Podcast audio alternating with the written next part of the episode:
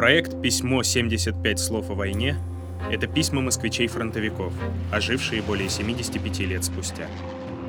Послания, в которых шутили даже под грохот снарядов. Строки, которые хранили тепло даже в сырости окопа. Слова, в которых осталась память о тех, кто не вернулся к мирной жизни.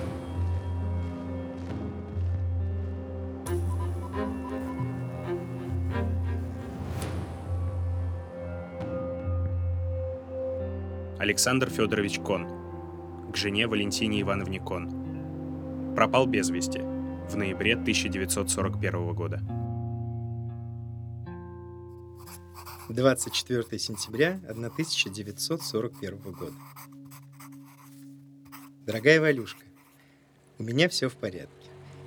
Мы переехали на новое место, живем теперь не в лесу, а в хатах. Хотя сейчас еще только сентябрь, но здесь быстро наступает зима. Сегодня утром выпал даже иней. Но я к первым холодам подготовлен.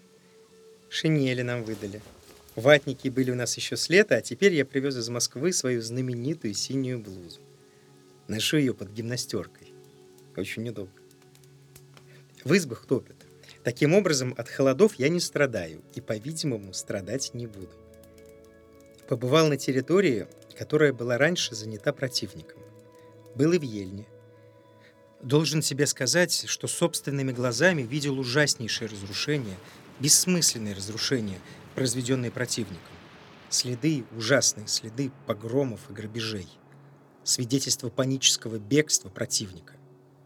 Об этом можно было бы написать целые тома. У нас здесь настроение бодрое, боевое. Часто, примерно раз в неделю, к нам приезжает народ из Москвы.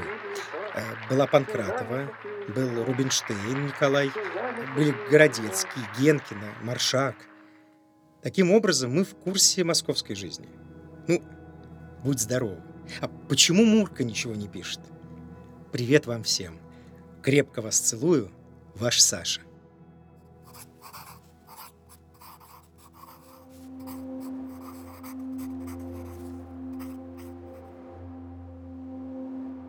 Подкаст «75 слов о войне» создан культурным проектом «Хэштег Москва с тобой» и Музеем Москвы при поддержке столичного комитета по туризму. Слушайте и читайте другие письма с фронта на сайтах stayhome.moscow и mosmuseum.ru.